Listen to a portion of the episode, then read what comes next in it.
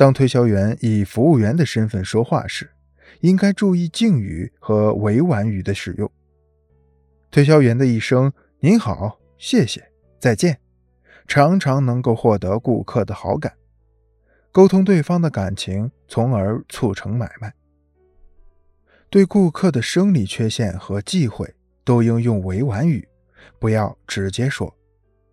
如不要说“您太胖了，不能穿这件衣服”。另一方面，要善于接纳顾客的意见。顾客购物时总是要追求两个目的，既要价廉又要物美。当两者不能统一时，他就可能提出看法。这时，推销员不要以辩论的口气去反驳，和顾客形成对立，而应当先接纳顾客的意见，然后再舍一端取另一端，加以说明。五，好嘴才能出好生意。在推销的过程中，有时一句巧妙的话就可以给自己带来很大的利润。王先生是一家家用电器的老板。有一次，一对夫妇到他的店里挑选家电。当他们发现看中的家电价钱相当高时，那位夫人对王先生说：“我们要回家研究一下。”王先生马上看着那位先生问道。您是打算把这些家电带回去呢，还是我们给您送到家？先生问夫人：“你说呢？”只听这位夫人说：“哎呀，让他们送到家需要花钱呀，还是我们自己带回去好。”在向他人推销产品时，一定要注意以下技巧：一，对可能遇到的问题做好准备。在说服某些人接受自己的观点时，可能需要提供信息来支持自己。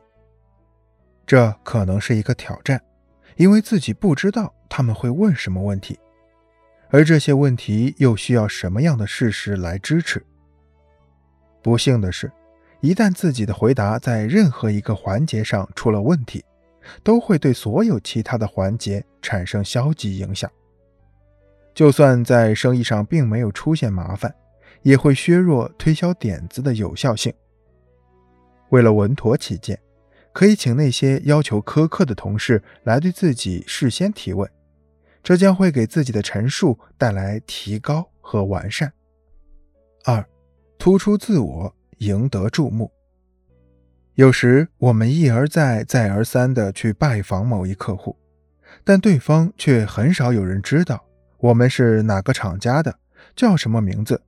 与之在哪些产品上有过合作？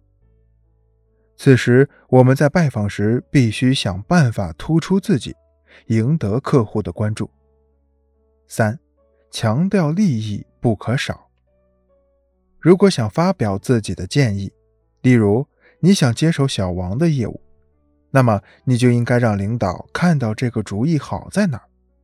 于是你补充道。我能够充分利用我和小王的良好关系，使得这项业务回到正轨上去。小王会和我一起工作，去找到一项大家都能接受的解决方法。在你尝试推销你的建议之前，你应该把此带来的全部利益阐述清楚，以你的建议的重要结果来向别人建议。四，用事实证明结论有理。